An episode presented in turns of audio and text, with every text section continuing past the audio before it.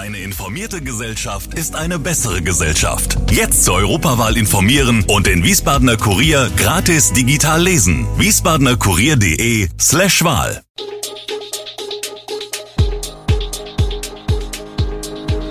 Gude, unser morgendliches News Update.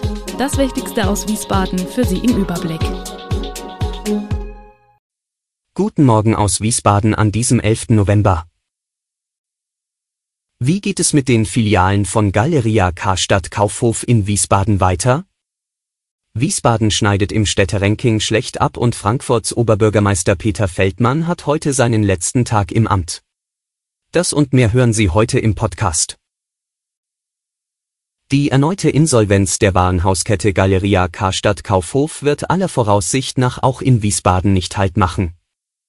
Derzeit geht es bundesweit um rund 40 Filialen der verbliebenen 131 Standorte, die geschlossen werden könnten. Bekanntlich verfügt Wiesbaden noch über zwei Standorte der Kette, die auch nach der ersten Insolvenz 2020 weiter fortbestanden. Dies beschäftigt auch die Kommunalpolitik. Denn aus einer Standortanalyse der Immobilienzeitung geht hervor, dass insgesamt 79 der 131 Standorte stark gefährdet seien. Dazu soll auch die Kaufhof-Filiale in der Kirchgasse 28 in Wiesbaden zählen. Ein Fortbetrieb des Karstadt-Standorts schräg gegenüber gilt hingegen als relativ sicher. Als Stadt ist es wichtig, dass wir von Anfang an mit dabei sind, sagte Lukas Schwalbach von der FDP im Rahmen der jüngsten Sitzung des Wirtschaftsausschusses. Dass alle Fraktionen an einer gemeinsamen Lösung aus Arbeitsplatzsicherung und Vorbereitung zur Schließung interessiert waren, kam bei der Sitzung deutlich zutage. Über gut 120 Kilometern Glasfaserkabel sollen die östlichen Stadtteile Wiesbaden schnelleres Internet erhalten. Beginnen werden die Arbeiten in Ickstadt. Bis zu 15.000 Haushalte und Unternehmen in den Stadtteilen Ickstadt, Auringen, Breckenheim, Delkenheim, Erbenheim, Hessloch, Medenbach, Nauroth und Nordenstadt sollen profitieren. Internetanschlüsse in Gigabyte-Geschwindigkeit von bis zu 1000 Megabit pro Sekunde werden für Unternehmen wie private Haushalte immer wichtiger. Das hat nicht zuletzt die Pandemie mit Zunahme von Home-Office-Regelungen gezeigt. Um in Hessen neue Glasfaseranschlüsse für schnelleres Internet bereitzustellen, hat die Landesregierung in diesem Jahr einen Glasfaserpakt mit insgesamt elf Telekommunikationsunternehmen, dem Bundesverband Breitbandkommunikation sowie dem Verband kommunaler Unternehmen in Hessen unterzeichnet.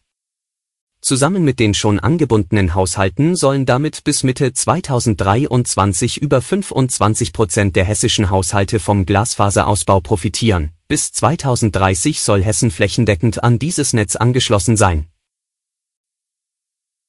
Kann bei der Weihnachtsbeleuchtung in Wiesbaden wirklich Energie gespart werden? Je näher die Weihnachtszeit und der Start der Weihnachtsmärkte rücken, desto intensiver beschäftigen sich Privatleute und Einzelhändler mit der passenden Weihnachtsdeko. Da infolge des Ukraine-Kriegs und der damit verbundenen Energiekrise aber Strom eingespart werden soll, hatte die Wiesbadener Stadtverordnetenversammlung Ende September beschlossen, dass die Beleuchtungszeit auf 16 bis 20.15 Uhr reduziert werden soll. Die Wiesbadener Opposition sieht in der Beleuchtungsreduzierung eine Benachteiligung der Einzelhändler und die Maßnahme als Symbolpolitik an, weshalb sie im Wirtschaftsausschuss noch einmal Gesprächsbedarf hatte man kann hier nicht wirklich von großen Stromeinsparungen sprechen. Es handelt sich um reine Symbolpolitik der Rathauskooperation, so Reinhard Völker von der CDU. Gesine Bonnet von den Grünen widerspricht, die Entscheidung ist bereits durch die Stadtverordneten getroffen.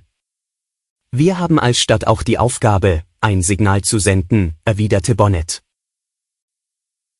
In einer Studie ist die wirtschaftliche Dynamik deutscher Großstädte untersucht worden.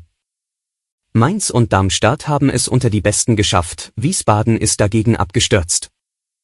Die hessische Landeshauptstadt verschlechtert sich um satte 10 Plätze und landet nun mit Rang 59 im hinteren Viertel des Rankings.